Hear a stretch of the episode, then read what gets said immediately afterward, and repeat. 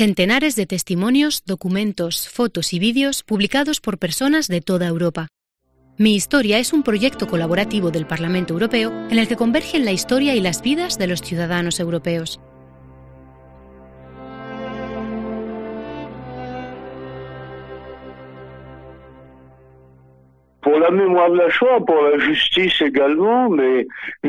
Por el holocausto y la Shoah, y también por la justicia y la memoria histórica. Pero debe tratarse de una memoria en acción, no de una memoria pasiva. Podemos acordarnos perfectamente de las cosas y no hacer nada, o acordarnos perfectamente de las cosas y actuar. Este es el testimonio de Serge Klarsfeld, historiador, escritor y abogado francés nacido en Bucarest, Rumanía, en 1935. Así arranca su historia y la de su familia, que se entrelazan con la historia de Francia. En 1940, Francia está dividida en dos, la zona norte o zona ocupada, controlada por los nazis, y la zona sur o zona libre, bajo el control del régimen de Vichy. En el sudeste del país, la situación da un vuelco en 1942.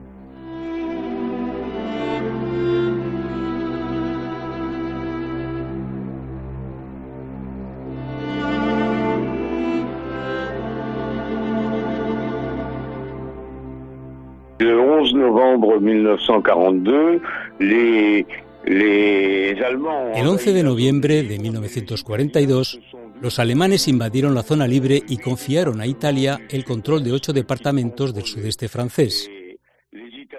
Los italianos se portaron bien con los judíos, les protegieron. Fue una circunstancia excepcional en la Europa sometida al Tercer Reich. El ejército italiano mantenía excelentes relaciones con los judíos. En Italia los judíos tenían buena fama, de trabajadores y de estar dispuestos a alistarse. Algunos habían llegado a almirantes y generales antes de la Segunda Guerra Mundial, claro, antes de la llegada de Mussolini. Los italianos nos protegieron hasta el 8 de septiembre de 1943.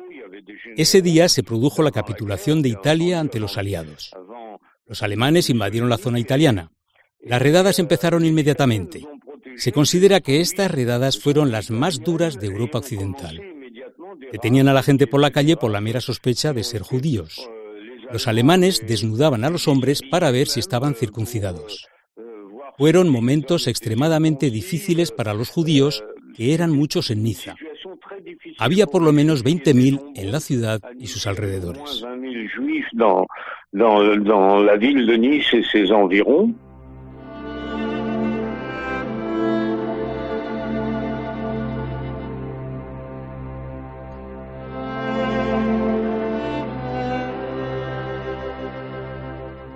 A pesar de la gravedad y del deterioro de la situación, el padre de Serge, Arnaud, no se plantea huir. Euh, Mi padre pensó que huir no era una opción, resultaba demasiado peligroso. Los alemanes controlaban las estaciones, las carreteras, pedían los documentos de identidad de los autocares. Arnaud Klarsfeld decide construir un escondite con doble fondo. Era una técnica muy habitual por aquel entonces para escapar de la Gestapo. Mi padre construyó un doble fondo en un armario de obra muy profundo. Se trataba de un simple tablero de contrachapado. Delante estaba la barra para colgar la ropa. Hicimos varios simulacros.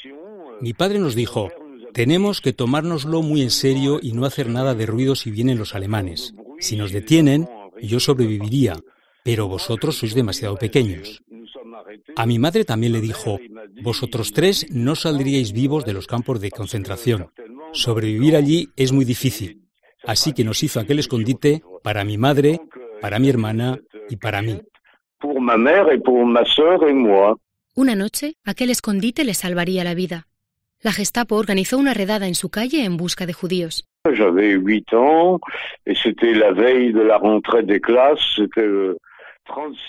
Aquel 30 de septiembre de 1943 yo tenía ocho años y al día siguiente empezaban las clases. Llevábamos viviendo en Niza un par de años desde 1941. Mi padre había luchado en la guerra, se había listado como voluntario y lo hicieron prisionero en la batalla del Somme en junio de 1940. Se había fugado y había conseguido reunirse con nosotros en la zona libre. El 30 de septiembre a medianoche vimos luces. Oímos el ruido de un camión y vimos luces en el techo de nuestro apartamento. Los alemanes habían instalado proyectores encima de los camiones para ver a los que intentaban huir. Alumbraban la fachada de los edificios. La redada se realizó en varios edificios a la vez. Vivíamos en la Rue d'Italie, no muy lejos de la Catedral de Niza. Mi madre y mi padre hicieron las camas y mi madre, mi hermana y yo nos metimos en el escondite. Nos habíamos vestido e intentamos ocultar que vivíamos varias personas en el apartamento. Los alemanes subían planta por planta, inspeccionaban apartamento por apartamento. Entraron en casa de los vecinos. Nuestro armario daba a su apartamento. Detrás del armario había una pared y detrás de esa pared se encontraba el piso de nuestros vecinos. Tenían dos niñas, amigas de mi hermana, a las que yo conocía bien. De repente, los alemanes empezaron a golpearlas. Querían saber dónde estaba escondido el hijo mayor. Obviamente tenían información. Alguien había denunciado a la familia. Al final, los padres confesaron ante los gritos y el llanto de las niñas. Mientras el padre gritaba, ¡Ayuda! ¡Policía francesa! ¡Policía francesa! ¡Socorro! Pero la policía francesa no apareció. Las redadas corrían a cargo exclusivamente de los alemanes. La policía francesa no cooperó. No estuvo presente en ningún momento.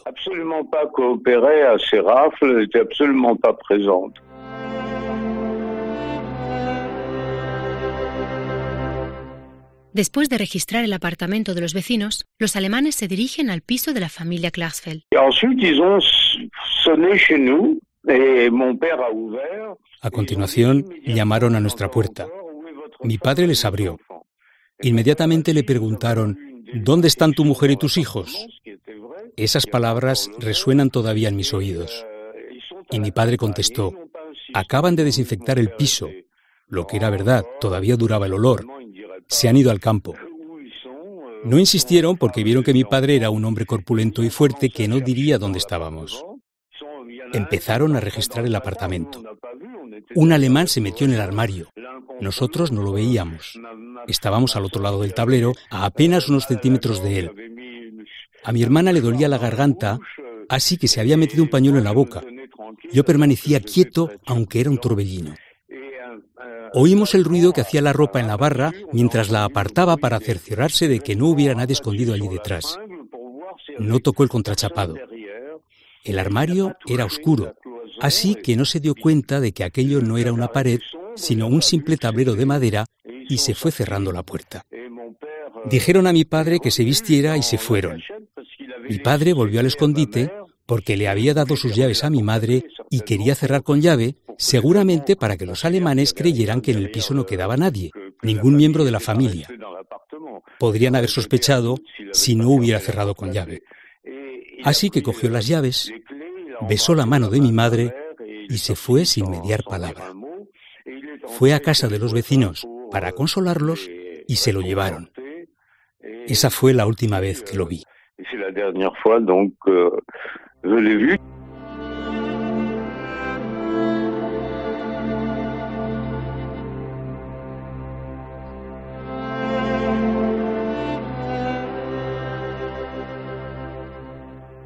Serge Klarsfeld rememora aquella noche y cómo su madre, Raisa, su hermana Georgette y él consiguieron salvarse.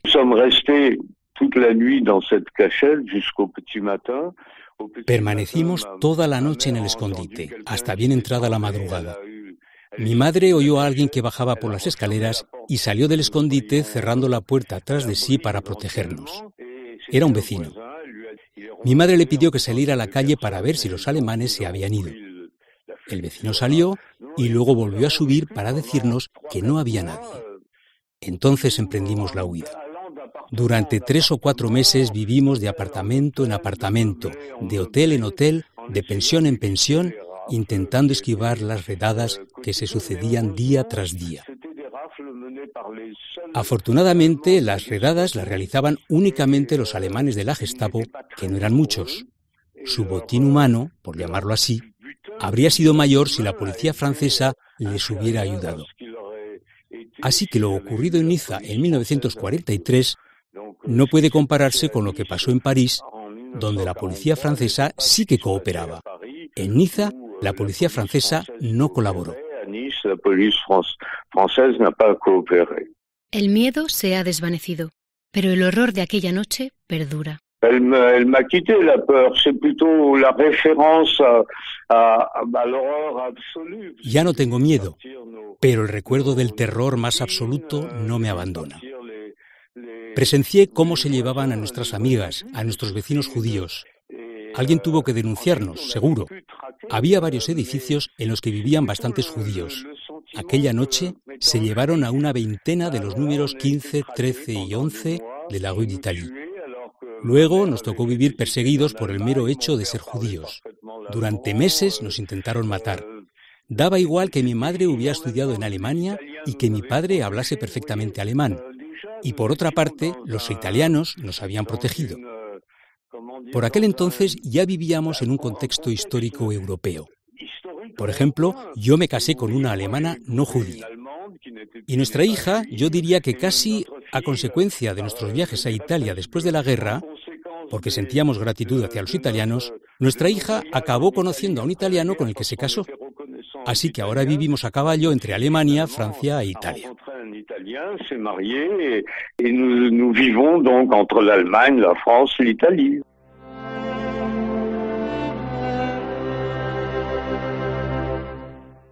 En 1965, más de 20 años después de aquella noche aciaga, Serge Klarsfeld decide seguir el rastro de su padre. J'avais toujours gardé le souvenir de mon père qui était très vivant en moi, mais j'étais historien de formation. Guardaba un recuerdo muy nítido de mi padre. Como historiador que soy, pensé que el mejor homenaje que podía rendirle era reconstruir la última etapa de su calvario, su cautiverio en Drancy. Lo primero que hice fue visitar el memorial de la Shoah. Por aquel entonces se llamaba Centro de Documentación Judía Contemporánea.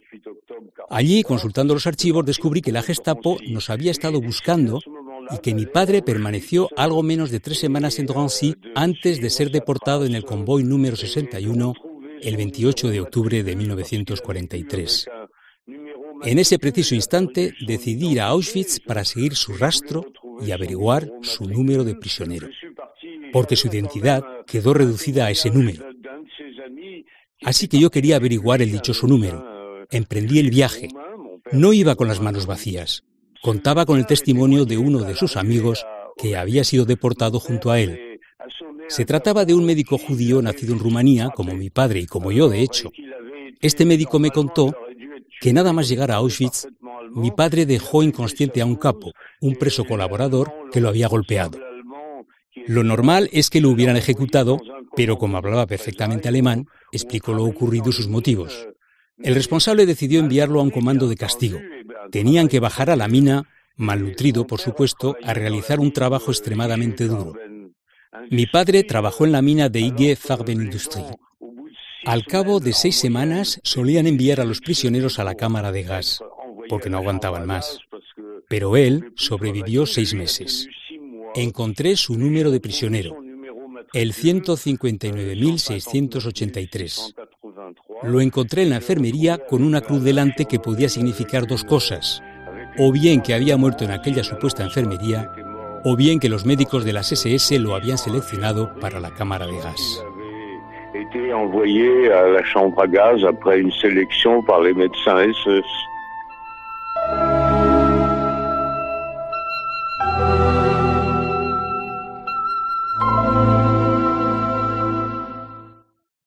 1963, Serge contrajo matrimonio con Beate, una militante antinazi alemana que trabaja para recuperar la memoria del Holocausto. Beate se ha distinguido por su lucha para evitar que los antiguos nazis permanecieran en el poder en Alemania. Durante una reunión de la CDU, el Partido Conservador Alemán le dio una bofetada al canciller de la Alemania Federal, Kurt Georg Kissinger, acusándolo de nazi. En 1967, euh, ma femme a commencé sa campagne euh, contre le chancelier. En 1967, mi mujer había puesto en marcha una campaña contra el canciller Kissinger. Kissinger había sido miembro del partido nazi y director adjunto de propaganda radiofónica exterior durante el régimen hitleriano. La campaña se desarrolló en 1968 y supuso el punto de partida de nuestra historia y nuestra labor. El objetivo de Beate era desalojar a Kissinger de la Cancillería y que le sustituyera Willy Brandt. antiguo miembro de la resistencia alemana. Brandt fue elegido por la mínima y tomó el relevo al canciller Kissinger. Beate estaba exultante. A continuación, organizamos una campaña en Bruselas para oponernos al nombramiento como comisario europeo de Ernst Achenbach, un diplomático nazi implicado en la deportación de los judíos en Francia. Beate llevó a cabo la campaña contra Achenbach y buscamos documentos que le incriminaran. En 1970, a resultas de nuestra campaña, el gobierno alemán se vio obligado a dar marcha atrás en el nombramiento de Ernst Achenbach. Afortunadamente, Ralph Dagendorf fue nombrado en su lugar.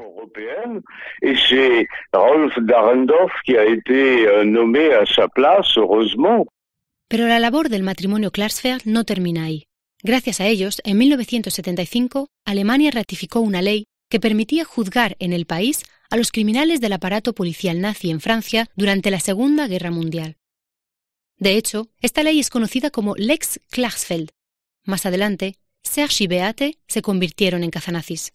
Y ensuite, pendant quatre ans, il nous a fallu de militer pour que la justice allemande applique cette convention et que en 1979. Y luego, durante cuatro años, estuvimos batallando para que la justicia alemana aplicara esta ley.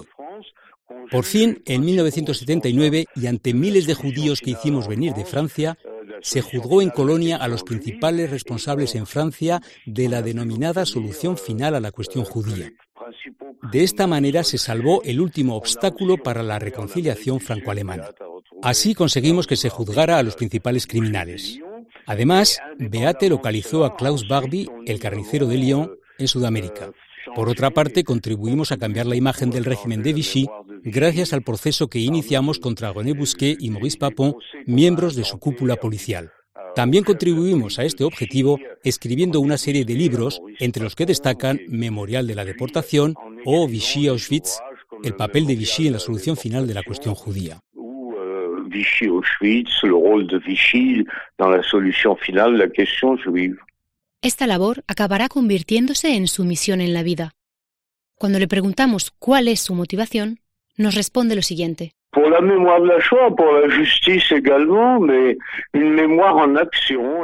Por el holocausto y la Shoah, y también por la justicia y la memoria histórica. Pero debe tratarse de una memoria en acción, no de una memoria pasiva. Podemos acordarnos perfectamente de las cosas y no hacer nada, o acordarnos perfectamente de las cosas y actuar.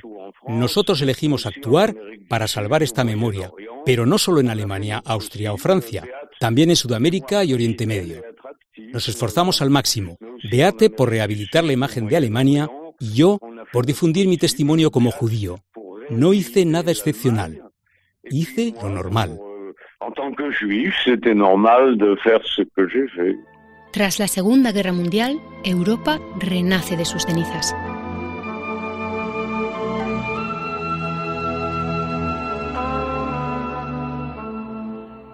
Après la catastrophe qui est arrivée, après l'Europe en ruine, eh bien. Después de esta catástrofe, del estado de ruina al que quedó reducida Europa, surgieron una serie de personalidades con gran sentido común. El general de Gaulle, Adenauer, Robert Schuman, De Gasperi en Italia, Spack en Bélgica, etc. Consiguieron convertir Europa occidental en un oasis de libertad sobre la base de los valores de justicia, libertad y progreso económico y social. Pero el tiempo pasa y esta Europa ya no levanta pasiones. Es como si los valores europeos se hubieran convertido en un lastre para sus pueblos.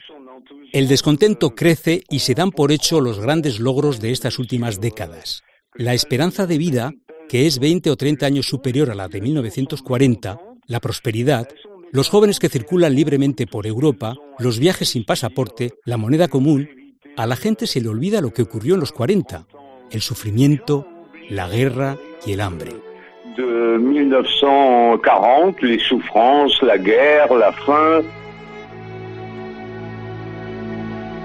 Serge Klarsfeld termina su testimonio con una advertencia. Los sistemas democráticos siguen teniendo muchos defectos, pero aún así son mejores que un sistema totalitario. A lo largo de la historia, ningún régimen totalitario ha traído felicidad a su pueblo. Lo único que el totalitarismo ha traído consigo han sido guerras y catástrofes.